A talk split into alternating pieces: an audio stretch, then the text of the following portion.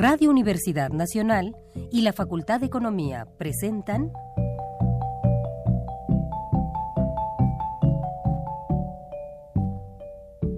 Los bienes terrenales.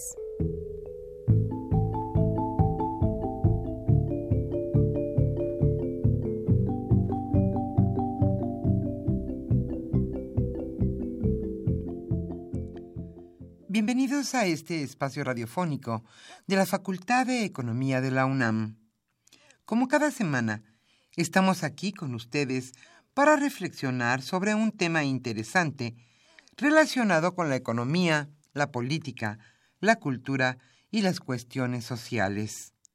En nuestra mesa de análisis participan destacados especialistas, quienes nos acompañan hoy en este estudio y como siempre, le invitamos a participar en este programa a través de sus llamadas telefónicas.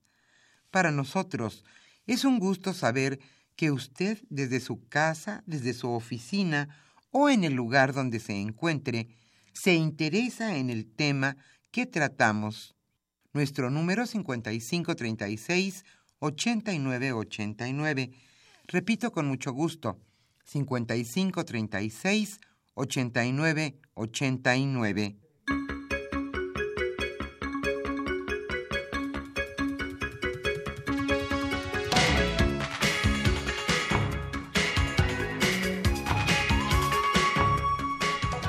En esta mañana de viernes aquí en la capital de la República estamos nuevamente en su programa Los bienes terrenales. Hoy estaremos con ustedes Socorro Montes en los controles técnicos y contestando con muchísimo gusto sus llamadas telefónicas estarán nuestros compañeros Pedro Rosales, Orlando Santana y Manuel Mateos. Yo soy Irma Espinosa y le invito a estar con nosotros hasta las 13 horas en este programa. El tema que hoy abordaremos sin duda es importante en la agenda nacional. Hoy, en nuestra mesa de análisis, abordaremos el tema de economía, sociedad y política en 2017. Carlos Javier Cabrera Adame charlará en esta ocasión con Rafael Buendía García y con Alejandro Pérez Pascual, ambos catedráticos de la Facultad de Economía de la UNAM. Le invitamos como siempre a participar en este programa. Hoy estaremos obsequiando el libro de Carlos Tello titulado Sobre la desigualdad en México. Y también queremos darle otro teléfono aparte del ya acostumbrado 5536 8989. Hoy tenemos también con dos líneas el número 5536 4339. Repito con mucho gusto, 5536 4339. Nuestro tema hoy entonces es Economía, Sociedad y Política en 2017. ¿Cómo se entremezcla la economía y la política? Hoy de eso hablaremos en este programa. Entonces, antes de iniciar la mesa de análisis, la economía durante la semana.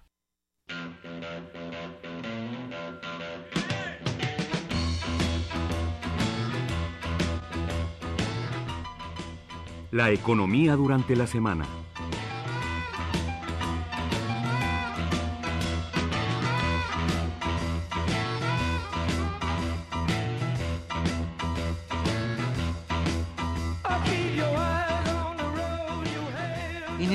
Junio la inflación llegó a 6.3%. En los primeros 15 días de junio, la inflación registró un incremento de 0.15%, con lo que se ubica en el mayor crecimiento para un lapso igual desde el año 2012.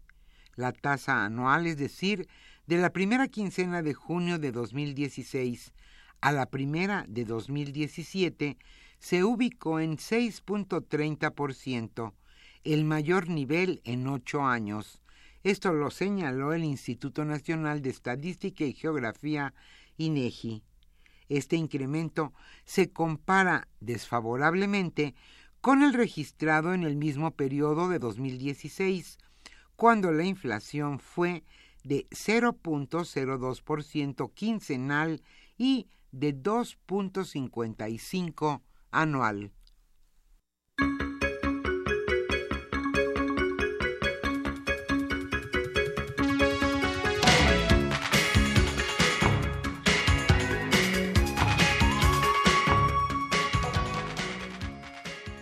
Sube nuevamente la tasa de interés. Como una medida para reforzar el anclaje de la inflación que se ha disparado al nivel máximo nueve años, el Banco de México decidió este jueves un nuevo incremento en la tasa de interés de referencia, que ubicó en 7% anual, un cuarto de punto porcentual arriba del nivel previo, informó este jueves el organismo emisor. El Banco Central consideró que en un nivel de 7%, la tasa de interés es congruente con un nivel de inflación en torno a 3%, que es su objetivo permanente. Un apunte que deja entrever el fin del actual ciclo de alzas de tasas, iniciado en diciembre de 2015.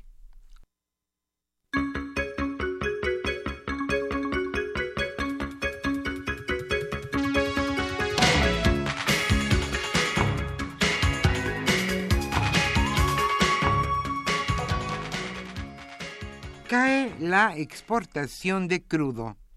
En mayo las exportaciones totales de petróleo crudo cayeron por debajo del millón de barriles diarios, algo que no ocurría desde 1990, según las últimas cifras publicadas por la Secretaría de Energía. En el quinto mes del año se exportaron 958 mil barriles diarios, de los distintos tipos de crudo que vende México, principalmente al continente americano. Los últimos indicadores petroleros publicados por Pemex muestran que la caída es del 20% respecto al mismo mes del año pasado, cuando registraron 1.2 millones de barriles diarios para el exterior.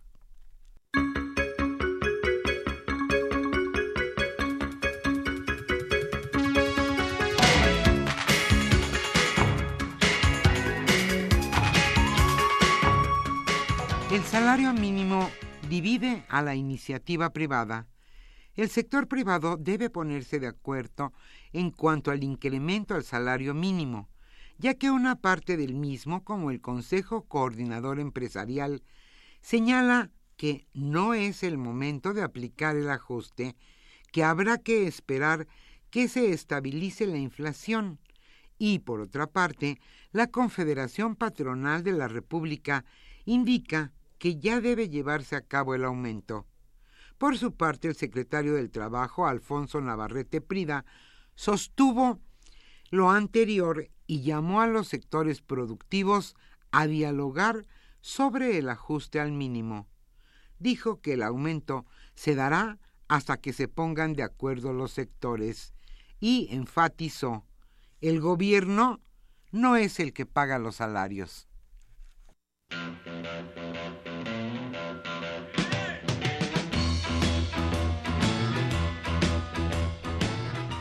El tema de hoy...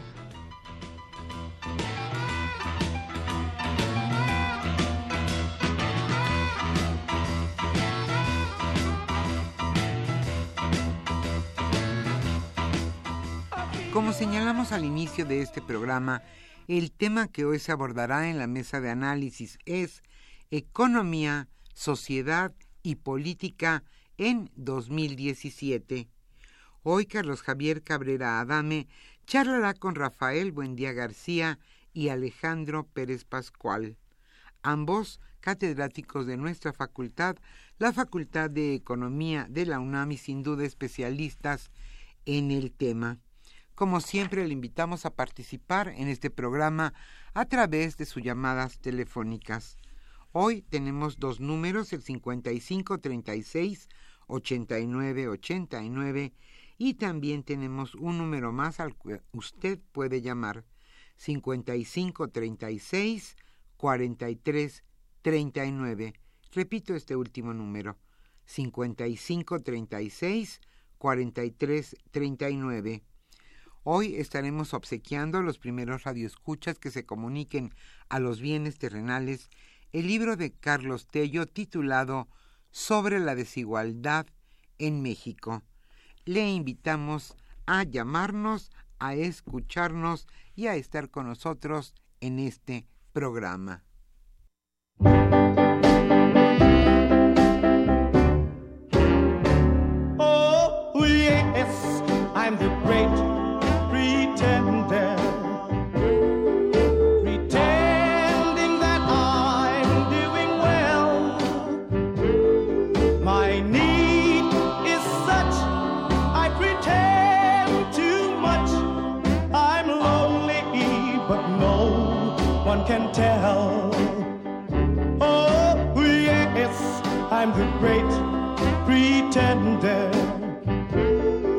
a dream.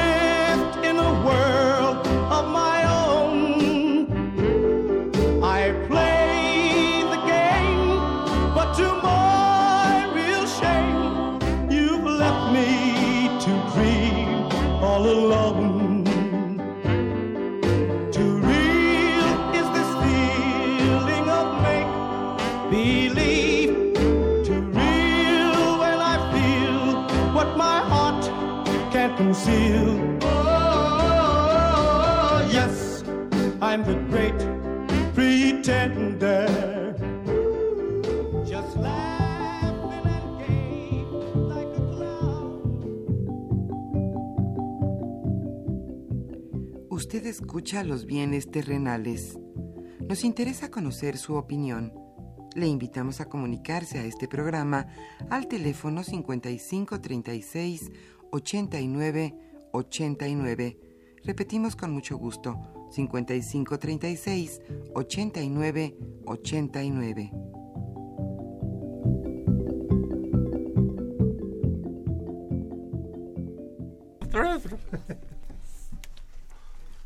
Muy buenas tardes, estimados redescuchas de los bienes terrenales. Bienvenidos a una emisión más a este programa que con mucho gusto lleva a ustedes la Facultad de Economía y Radio Universidad Nacional Autónoma de México. Como ya se señaló en la introducción eh, hecha por la productora de, de, nuestro programa, hoy nos encontramos eh, en esta mesa de análisis quienes trabajamos a lo largo o intentamos trabajar a lo largo del año, de los meses y de los semestres, por hacer posible este, por, este programa y podérselos llevar a ustedes con mucho gusto y con la mayor responsabilidad eh, posible en términos de los tiempos y de los fundamentos y de, y de, nuestros y de los invitados que, que llegan aquí a esta mesa. Eh, hoy, hoy, estamos aquí con ustedes, Rafael Buendía García, Alejandro Pérez Pascual, su servidor Carlos Javier Cabrera Adame, para eh, hablar sobre la economía, la sociedad y la política en 2017. Es obvio que nos referimos a la parte que va de 2017. Por lo tanto, será un poco más o menos un tema abierto, flexible, Campechano, más o menos, medio balance. Me, medio balance por la cuestión de que estamos a, justo a la mitad del año. También les quiero decir que con este semestre eh, cerramos, este con programa. esta sesión, perdón, con esta transmisión cerramos nuestras actividades de este semestre porque como eh, es bien sabido la universidad sale afortunadamente. sale es, va a un periodo de asueto junto con todos sus académicos alumnos trabajadores. Entonces eh, pues estamos aquí con mucho gusto para comentar sobre estos temas. Rafael quieres eh, hacer una introducción sobre estas cuestiones bueno eh, empezaría por el eh, la parte económica ¿no? Uh, esta semana y ayer precisamente el Banco de México subió la tasa de interés de referencia a siete puntos, ¿no? cosa que seguramente la próxima semana con la emisión de los CETES a 28 y 90 días eh, subirán sus tasas que ahorita la de 90 días está en 7.21 y la de 28 está en 6.25. Seguramente la próxima semana en la subasta del lunes va a haber nuevas tasas de interés en los CETES. Eh, por otro lado, el INEGI nos dio la noticia de que la inflación al cierre de la primera quincena de junio, con la tasa anualizada, ya está en 6.38. ¿no? Y bueno, eh, si uno ve a los analistas, todo mundo tiene sus partes de las explicaciones del por qué eh, está sucediendo eh, una inflación muy alta y una tasa de interés también muy alta. ¿no? Y bueno, la tasa de interés eh, en este momento, desde mi perspectiva, tiene más componentes internos que externos. ¿Qué quiero decir con esto? Que la elevación anterior de la tasa de interés tenía mucho que ver con las posiciones de la Reserva Federal de los Estados Unidos. Sin embargo, eh, la Reserva Federal de los Estados Unidos pretende hasta en el cuarto trimestre de este año elevar la tasa. Entonces, en este momento esta alza que hubo de 25 puntos base, como lo menciona el Banco de México, tiene que ver con el componente inflacionario, ¿no? Para si uno hace una aritmética de suma y resta eh, con base en las tasas que actualmente se tienen, pues la tasa de CETES a 90 días está dando una tasa positiva real de punto 38 puntos. Y la tasa de 28 días es una tasa real negativa. Entonces, por esa razón, eh, y dado la entrada de capitales que le han llamado los golondrinos, que más bien son los de la cartera eh, financiera que entra al mercado de dinero y de capitales, evidentemente requiere de una tasa real positiva, mayor que la de la Reserva Federal. Que si la comparáramos con la, eh, por ejemplo, la tasa más alta que en este momento tiene la CETES de 90 días con la, la de la Reserva Federal, prácticamente estamos empatados. No, la Reserva Federal está en 1%. Así es. Aquí estamos en 7. Pero digamos el diferencial en términos de, de, reales es prácticamente está empatado. Entonces, en ese sentido creo que las el, el Banco de México estableció eso y hasta donde yo he leído, parece ser que en agosto, si no es que a finales de julio, hay una nueva reunión de la Junta de, de del Comité de Gobernadores del Banco de México para elevar la tasa otra vez de, de, de tasa de interés.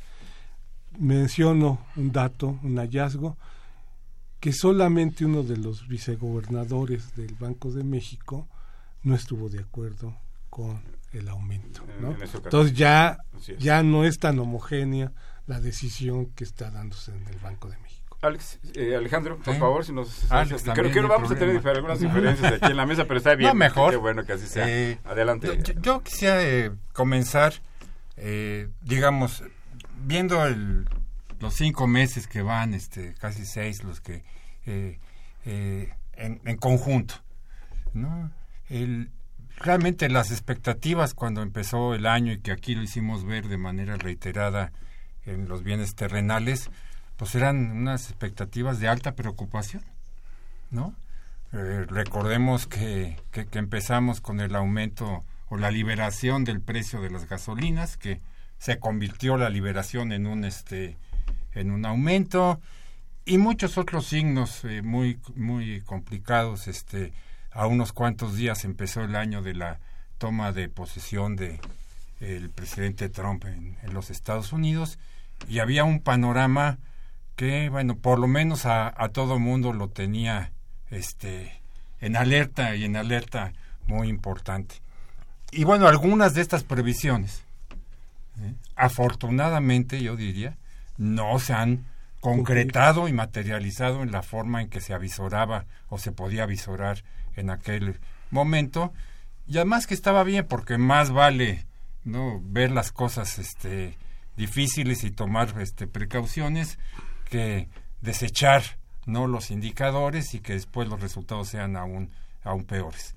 Pero pero en efecto creo que eh, todo esto el efecto Trump que le llaman las condiciones difíciles del de los primeros días de, eh, de enero, ¿sí? No digo que se hayan esfumado, ¿no? No digo que no hayan que no haya habido repercusiones este, en la economía mexicana, está el índice inflacionario, en donde la liberación de los energéticos, hay quien calcula que está entre 1.5 y 1.8 incidiendo en el 6 y pico anual, ¿no? Que se está proyectando, que el peso, pues, de esa liberación es, es parte de lo que está explicando la inflación que tenemos anualizada como tal, pero esas expectativas eh, tan difíciles, este, de una caída muy fuerte de la tasa de crecimiento, pues no es que haya hayamos incrementado la expectativa, ¿no? Pero por lo menos, ¿no? Estamos manteniéndonos ya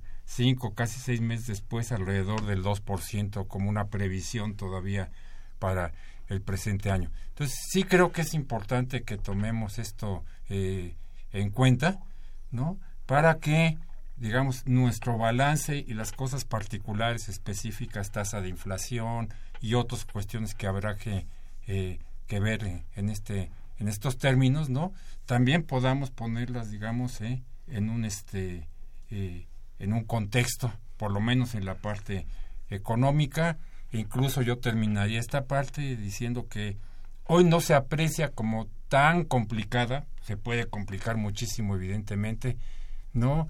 La renegociación del Tratado de Libre Comercio con de América del Norte, ¿no? Ya está incluido Canadá, eh, ya ha habido muchas manifestaciones incluso dentro de los Estados Unidos, eh, etcétera, etcétera, ¿no? Y podemos esperar, ¿no? Una no una suspensión como en algún momento el señor Trump dijo que un sábado se levantó con ganas de este de, suspenderlo, ¿no? Pero sí una renegociación en la cual habrá que ver cuáles son los términos y finalmente a qué podemos llegar, pero también ya se avisó que será pues mínimo pareciera ser una negociación que llevará un año o quizás incluso más, de, más de un año.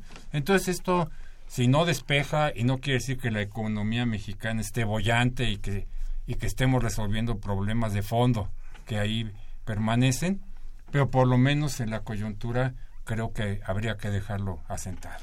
Eh, yo, yo comparto el punto de vista que, se ha expresado en el sentido de que al inicio de este año las perspectivas eran bastante oscuras, bastante, bastante tormentosas, negras, uno, por factores internos, que fue el incremento de las, del precio del el gasolinazo famoso, para usar el, término, el término que se utiliza en todos lados, por una parte, y por otra parte la asunción del poder del presidente Trump y sus amenazas reiteradas hacia nuestro país eh, y en particular hacia el Tratado de Libre Comercio, lo que igual generaba pues expectativas eh, sombrías en, en, la economía.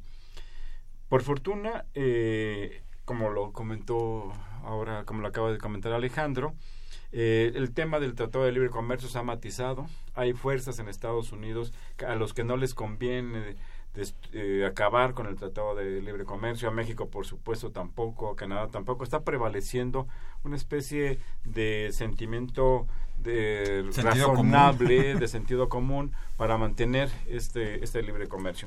Habría que decir también que la vulnerabilidad de nuestro país que se, que se expresó y que emergió en enero, febrero de este año, pues se mantiene.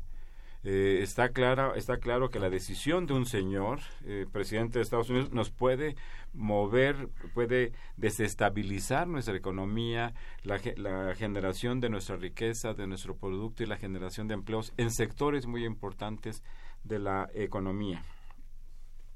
El tema de la, de la inflación es un tema que, que se ha mantenido. Es un tema que, como ya lo expresaba Rafael, eh, el último dato que se presentó el día de ayer justamente por INEGI nos da cuenta de una inflación promedio de 6.30% anualizada para la primera quincena del mes de junio. Cabe señalar que este es un dato promedio, es el promedio de los diferentes eh, componentes que a su vez conforman el índice nacional de precios al consumidor. Eh, puntualizando un poco, la inflación llamada subyacente creció 4.82%.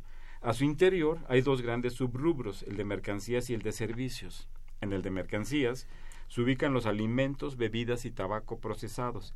Ese rubro de alimentos, que es el atún, la salchicha, el jamón, eh, el, el, pan blanco en todas sus modalidades, etcétera, tuvo un incremento de 6.87% y las mercancías no alimenticias, computadoras, automóviles, refrigeradores, etcétera, de 5.83%. En ambos casos son eh, elevaciones importantes que están muy por encima del incremento del salario mínimo, lo cual nos puede eh, nos da la información suficiente para decir que el incremento que se presentó eh, el día primero de enero de este año ha sido absolutamente borrado por el incremento de precios. Por otra parte, el otro gran componente de la inflación es la inflación no subyacente, donde se ubican los rubros llamados volátiles, como los agropecuarios, por ejemplo. Ahí los, eh, las frutas y verduras tuvieron un incremento de 12.8%, pero como sabemos, pues, el próximo mes puede ser del 15% y el siguiente mes puede ser del 4%. Eh, por eso se llama, eh, o así la clasifican, eh, como no subyacente, dado que son eh, precios volátiles que cambian por, con la estación, Con mucha temporalidad. por, por, por la lluvia, por el exceso de lluvia, por la falta de lluvia, etcétera. Y ahí mismo, en esta parte de no subyacente, se encuentran lo, el rubro de energéticos y tarifas por autorizadas por el gobierno. Ese rubro, para este mes de junio, creció 13%, es el que más creció, lo cual nos podría llevar a la apreciación y a la conclusión de que el gobierno le está echando gasolina al fuego. Ahí, por ejemplo, los productos, los precios de los productos energéticos que son determinados por el gobierno eh, crecieron 15.6%. Y esto tiene un efecto multiplicador en un conjunto muy amplio de mercancías eh, y, y, de servicios, como el transporte, por ejemplo, en nuestro país, y las tarifas autorizadas por el gobierno de 8.8%. La situación de la inflación en el país es una situación preocupante. Estos niveles inflacionarios apenas se habían observado en el año 2008. Y esta referencia al año 2008 no es menor porque precisamente fue a partir del año 2008 cuando los niveles de pobreza, en todas sus manifestaciones, en todas sus expresiones, empezaron a crecer de una manera muy fuerte y muy acelerada en nuestro país. Del año 2008 al año 2014, que es la última medición que presenta el Consejo Nacional de Evaluación de la Política de Desarrollo Social, los niveles de pobreza en el país han incrementado en millones de personas. Eh, el nivel de pobreza alimentaria, por ejemplo, se ha incrementado en cerca de 7 millones de personas. Es decir, 7 millones que no estaban en la pobreza en, en 2008, antes de 2008 se han incrementado. Y proporciones similares se han incorporado a los niveles de pobreza, sobre todo en la parte de pobreza eh, general este, o, o, pobreza moderada, que también se le llama. ¿Por qué razón se presenta esto? Porque eh, la pobreza uno de los indicadores principales de la pobreza tiene que ver con la determinación del valor de una canasta de bienes a los que adquiere la, accede la población. Pero si el precio de esos bienes sube y los ingresos permanecen bajos naturalmente, el número de exacto, el número de personas que no puede acceder a esa canasta aumenta. Y al aumentar y a no poder acceder a esa canasta alimenticia por los, los números de pobreza en el país aumentan de una manera eh, significativa y, simplemente para cerrar este segmento me referiría también al, tema de la tasa de interés. Eh, recientemente, la semana, hace 10 días eh, aproximadamente, la, Reserva de Estados Unidos subió la tasa de interés eh, allá en, punto 25, en un cuarto de punto porcentual. Esto hizo que el Banco de México reaccionara también aumentando la tasa a 7%. Ese fue un factor externo. El otro factor tiene que ver justamente con la inflación también.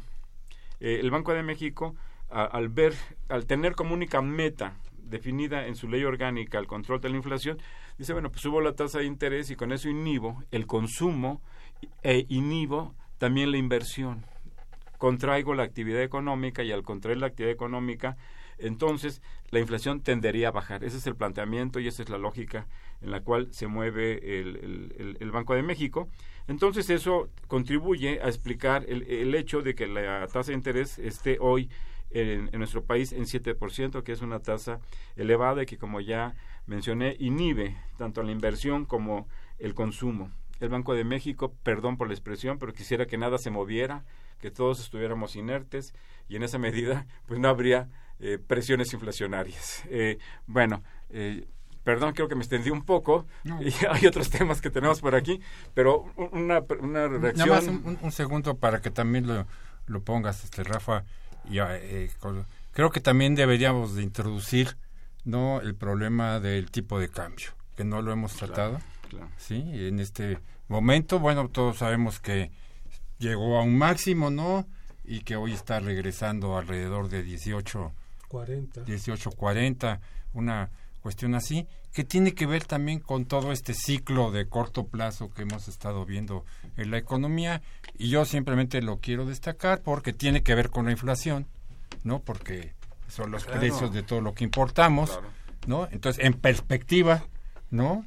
Eh, también tiene que ver con la tasa de este de, de interés, con todos estos elementos para que eh, no sé si vamos ya al corte o después. Tenemos un ¿no? par de minutos. Un, un, par de minutos, ¿no? Lo, lo podamos también introducir en, en nuestras eh, en nuestros comentarios, ¿no? Para en lo económico, a lo mejor después vemos otras cosas, tengamos eh, también esta variable que es muy importante dentro de lo que estamos analizando. Rafa, perdón, sí. la, la, este, el asalto. Ah, bien, adelante, Rafa, adelante, adelante. Ah, bueno. Ah, sí, lo que pasa es que los componentes monetarios, ¿no? La tasa de interés, el tipo de cambio, evidentemente están pegando al comportamiento del índice nacional de precios al consumidor. Es decir, si nosotros hiciéramos una ecuación para poder explicar eh, la inflación y pusiéramos todas las variables explicativas de la inflación, entre ellos los salarios, por ejemplo, ¿no? nos vamos a dar cuenta que dos elementos muy importantes que en este momento están incidiendo a la, inflación son el tipo de cambio y la tasa de interés. El otro componente son los precios de los bienes públicos, entre ellos la gasolina.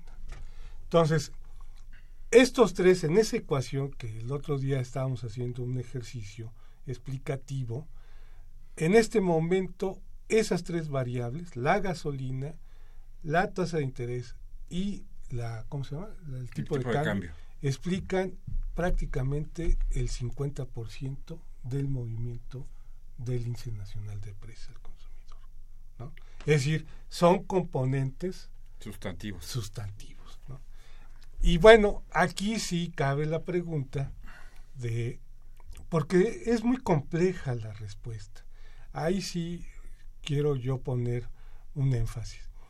Eh, cuando uno empieza a ver las tasas reales de, de, los Estados Unidos con las tasas reales de México, prácticamente están empatadas. Entonces, desde un enfoque monetario, tú tienes que elevar tus tasas para mantener esos capitales que supuestamente están equilibrando la balanza de pagos, ¿no?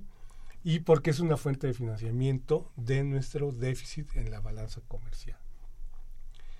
Pero el tipo de cambio también está influyendo en nuestra capacidad de importación y es un traslado hacia las partes componentes de nuestra importación. Recordemos que nuestra economía en este momento, si nosotros sumamos el valor de las exportaciones y el valor de las importaciones, es una economía y lo, lo, lo relativizamos con el Producto Interno Bruto, Estamos hablando del 58%. O más, inclusive. ¿no? Entonces, entonces, el componente externo en nuestra economía, en el mercado de bienes y servicios, está pegando mucho.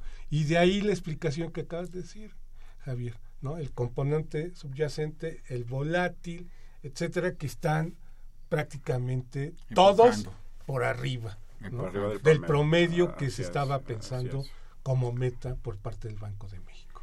Eh, si les parece, eh, hacemos una pausa y regresamos a los bienes terrenales. Heavenly shades of night are falling. It's twilight time. Out of the mist, your voice is calling. Tis twilight time. When purple colored curtains mark the end of day. I'll hear you, my dear, at twilight time.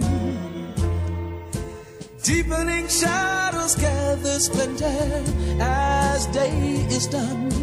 Fingers of night will soon surrender the setting sun. I count the moments, darling, till you're here with me. Together at last at twilight time. Here in the afterglow of day, we keep our rendezvous beneath a blue. Yeah. In the same and sweet old way, I fall in love again as I did then. Deep in the dark, your kiss will thrill me like days of old, lighting the spark of love that fills me with dreams untold. Each day I pray for evening just to be with you together at last at twilight time. Here in the afterglow of day, we keep our rendezvous beneath the blue. Yeah,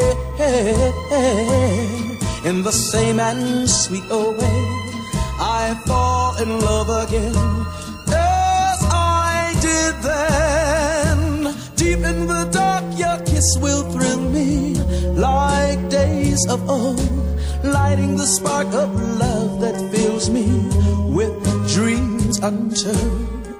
Each day I pray for evening just to be with you together at last the twilight time. Together at last at twilight time.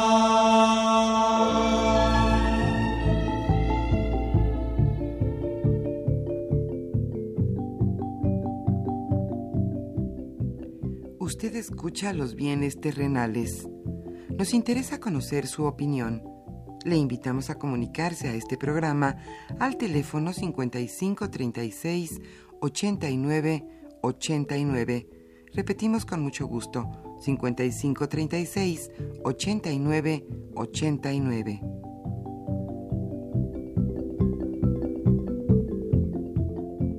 Ese es- eh, se encuentran, nos encontramos, mejor dicho, en esta mesa de análisis, eh, Rafael Buendía García, Alejandro Pérez Pascual y su servidor Carlos Javier Cabrera Adame, que junto con la producción, la productora del programa, Irma Espinosa, pues trabajamos, y un equipo más amplio, hay que decirlo también, este, de, de profesores, eh, quien hace el soporte técnico, doña Socorro, eh, los alumnos, los pasantes de la facultad que nos ayudan amablemente a contestar el teléfono, a la logística del, del, del programa y a darle sustento a parte de la información que aquí, se- que aquí se presenta.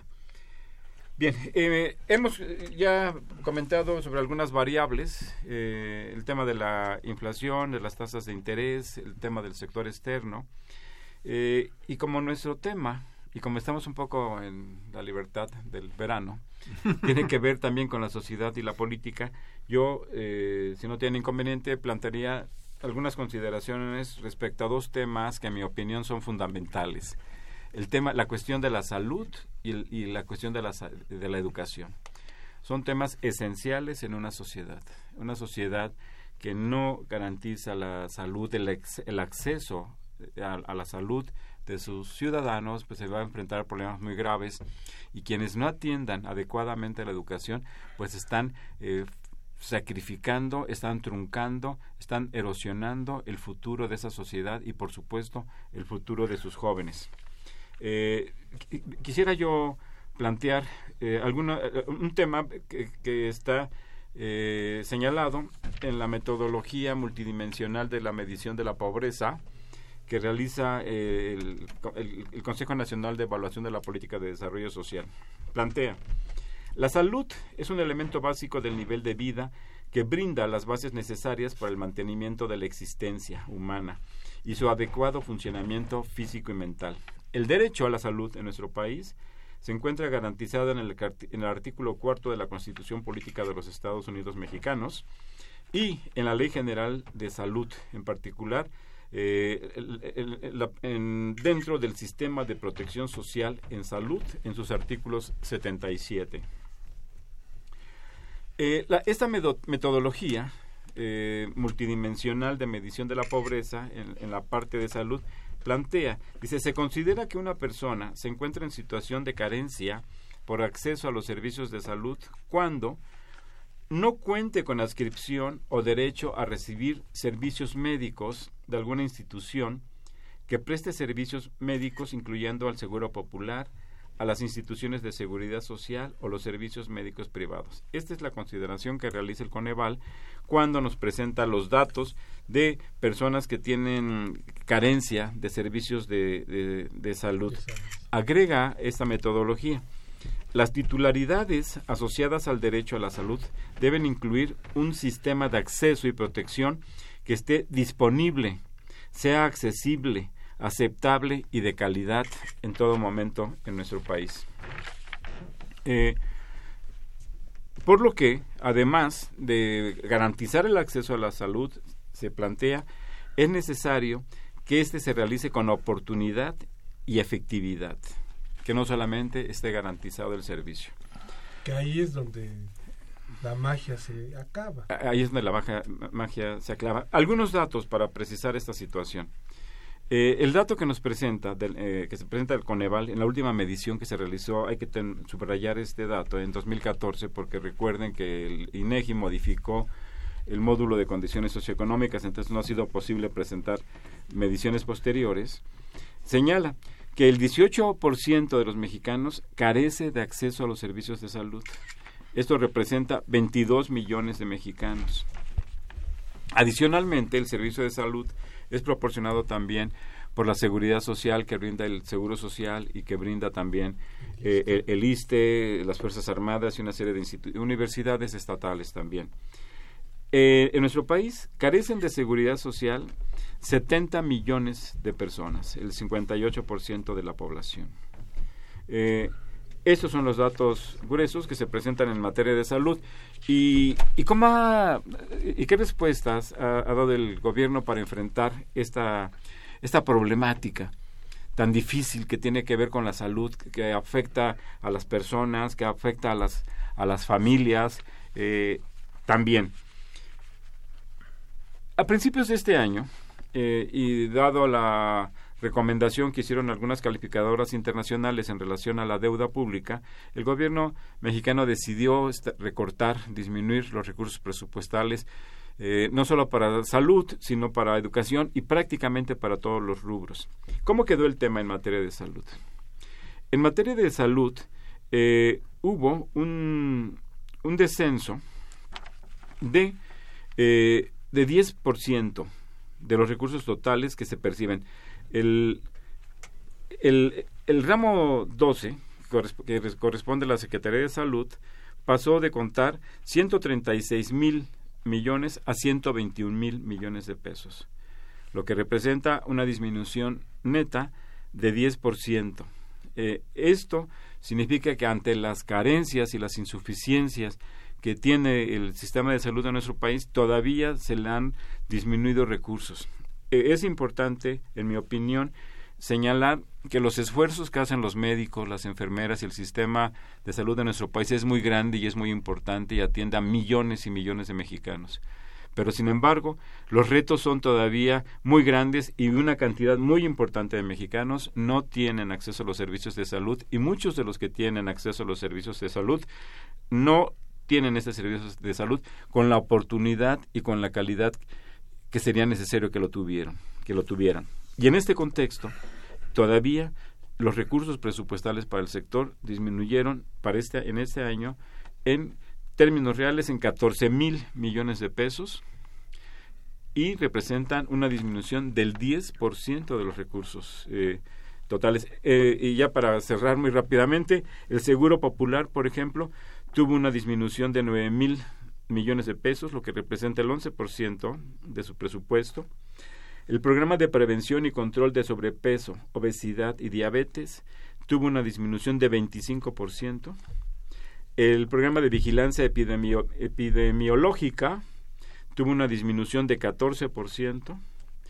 Eh, para ilustrar algunas cuestiones básicas y que me parece que eh, no son justificables y que son inadmisibles que con el propósito de garantizar, de establecer algunos equilibrios financieros y presupuestarios, se recorten y disminuyan los recursos eh, en una, una cuestión tan básica, tan fundamental y estratégica como son, como es la salud.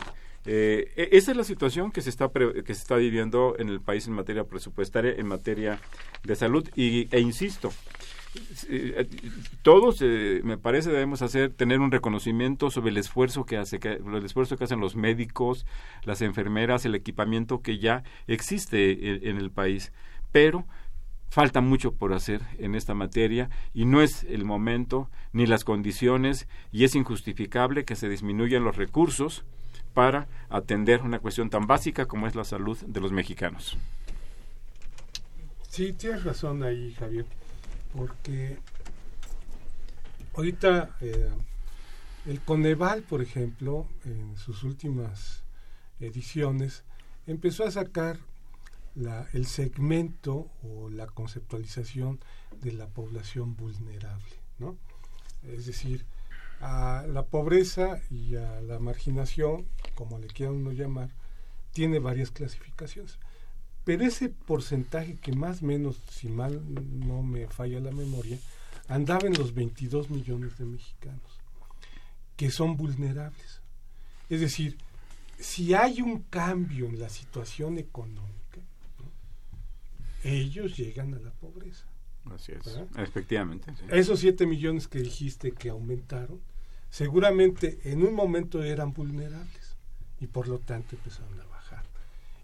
Y en aras de esta estabilidad macroeconómica, que hay que decirlo, la estabilidad macroeconómica tiene que ver con la cuestión de un equilibrio básicamente de precios. Pero aquí habría que ponernos ya la- la pregunta si el equilibrio es lo que se debe hacer o es el bienestar de nuestra población. Y entonces sí empecemos a ver qué tipo de consideraciones debemos hab- hablar, porque tú mencionabas un dato de la obesidad, ¿no?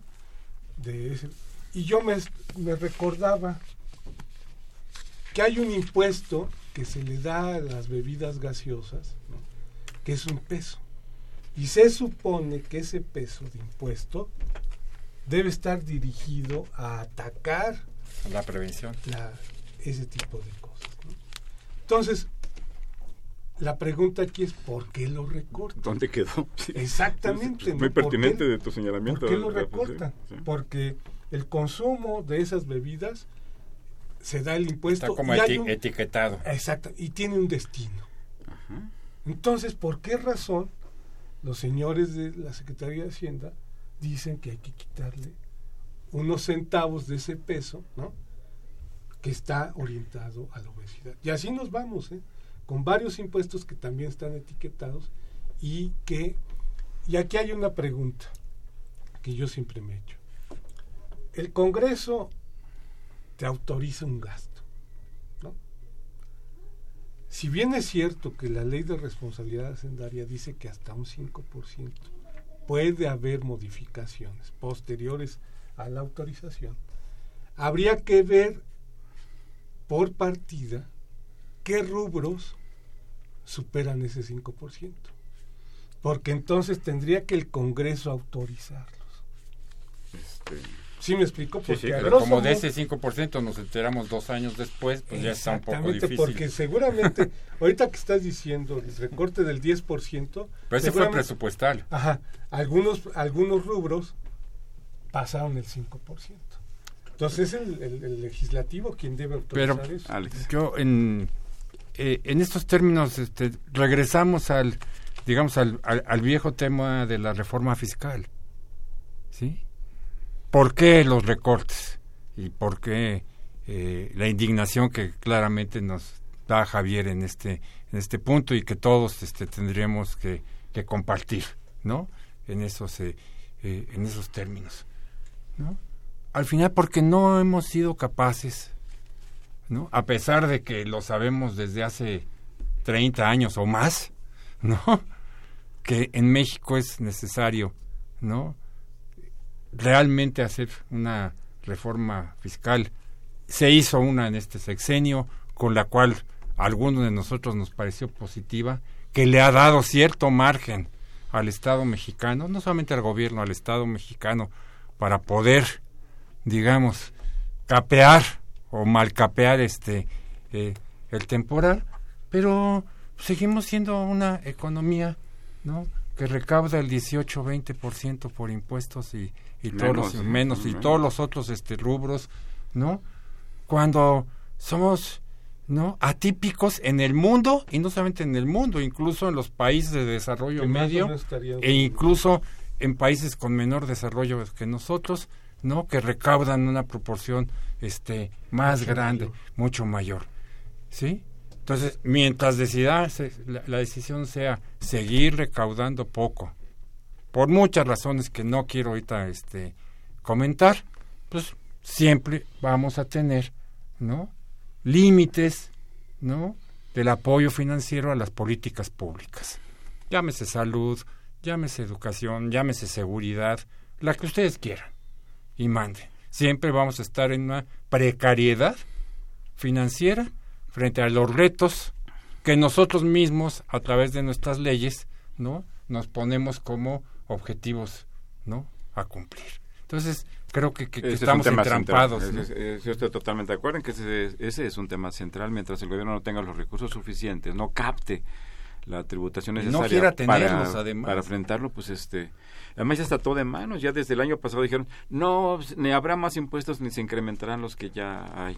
No, Pase lo vamos que a navegar con esto hasta el final Eh, les cedemos el, ya Sí. te nos queda muy poco tiempo, le cedemos el, ti- el- la voz a nuestros eh, radioescuchas. Rogelio Martínez, gracias por llamar.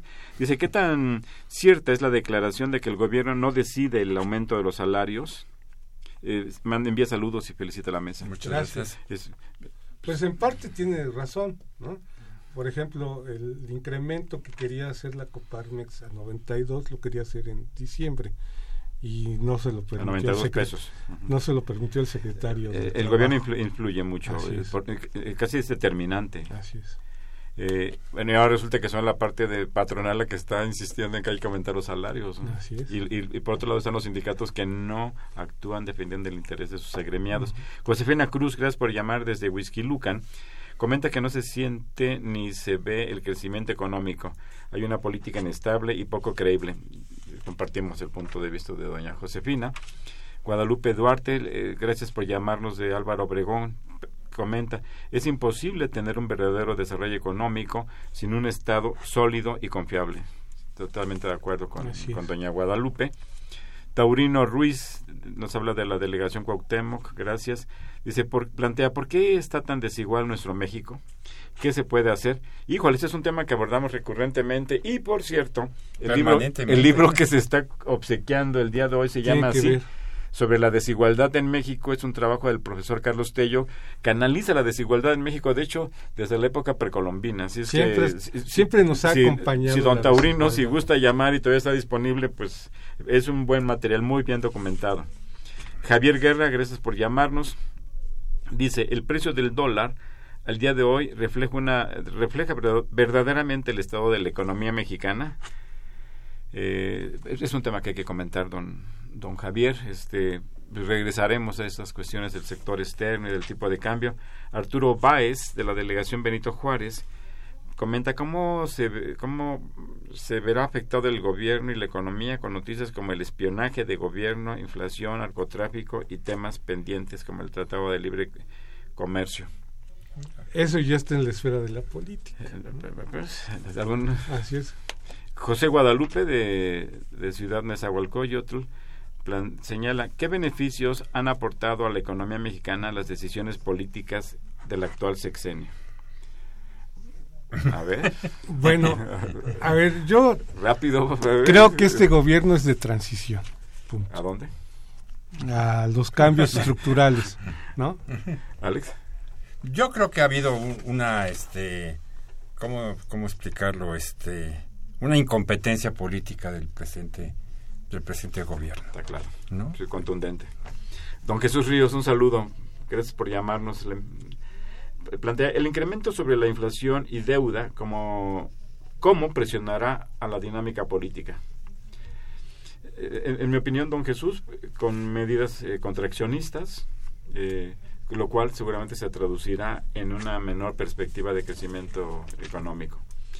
Celia Malagón, gracias por llamarnos. eh, eh, dice, lo que, lo que haga el señor Trump es su problema.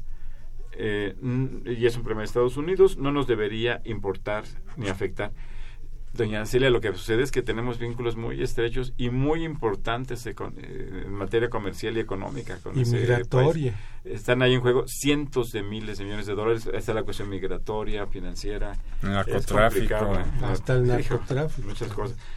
Ahí más bien habría que tener un, eh, una política que programe, que, eh, que planee, que busque una integración donde... O sea, en cualquier escenario Eh, nuestra interacción con los Estados Unidos ya es. Es.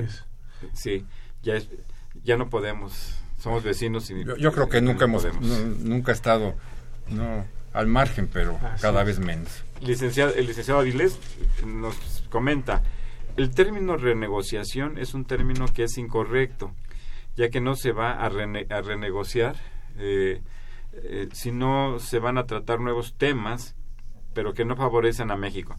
Cuando, eh, ¿Cuándo se va a imponer un tratado que favorezca al país?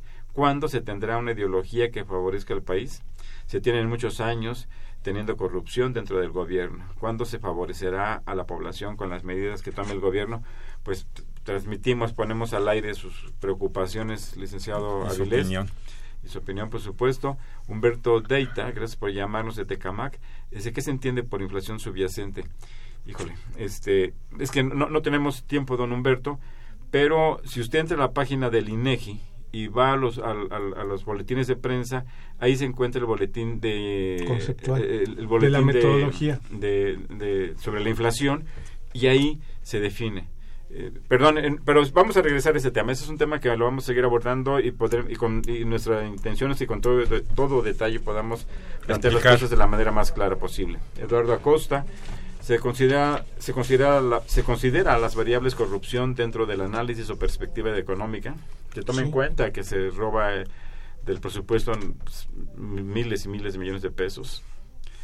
Este, pues Bueno, se ha estimado que la corrupción para la economía con respecto al Producto Interno Bruto es el 9%.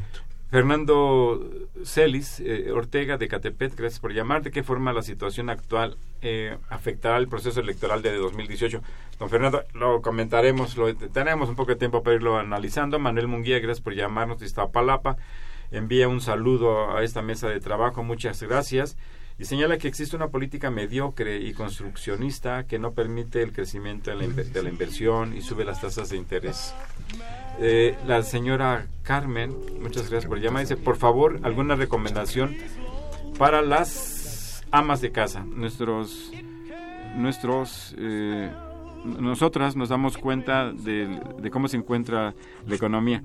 Híjole, tener cuidado con, la con el uso de las tarjetas de crédito, cuidar. ¿verdad? Sí, es- así es, que, que son Productos de temporada. Miguel Munguía, Munguía, gracias por llamarnos.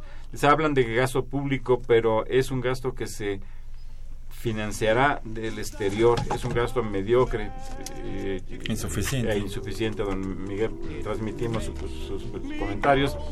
La señora Rebeca dice, así como se recorte el presupuesto, deberían recortar a los partidos políticos. Está al aire su, su opinión, doña Rebeca. Eh, José Apolonio nos habla de la Gustavo Madero. Dice, la devaluación, ¿quién la genera? ¿Por qué nos afecta a todos y quién gana? Don José, nos comprometemos a regresar al tema del tipo de cambio, de la inflación. Este, por hoy, Las pues, se nos- variables monetarias. por hoy se nos ha agotado el tiempo. Les agradecemos mucho que nos escuchen, que se comuniquen con nosotros. Eh, los esperamos en julio. En julio 20. En julio. Tengamos cuidado, nos tenemos que cuidar. Este, cuidemos nuestro, nuestro gasto y estemos atentos a lo que sucede en nuestro país. El maestro Rafael Buendía, el maestro Alejandro Pérez Pascual, su servidor Carlos Javier Cabrera Adame, la productora Irma Espinosa, Aníbal Gutiérrez que no está hoy con nosotros. Todos les deseamos que tengan un feliz verano. Nos vemos por aquí en una semana. Y que empiece a llover. Muy buenas tardes. que baje el calor. And then I felt your touch. Agradecemos su atención y participación en este programa a través de sus llamadas telefónicas y la invitamos la próxima semana a la misma hora en otro programa más de los bienes terrenales. La coordinación general fue de Carlos Javier Cabrera Adame. La coordinación académica de Aníbal Gutiérrez, Roberto Cabral, Alejandro Pérez Pascual, Rubén Antonio Miguel y Leonardo Lomelí Vanegas. En los controles técnicos, nuestro compañero Humberto Sánchez Castrejón y en la voz y producción su amiga Irma Espinosa, quien se despide de ustedes y le desea un agradable fin de semana.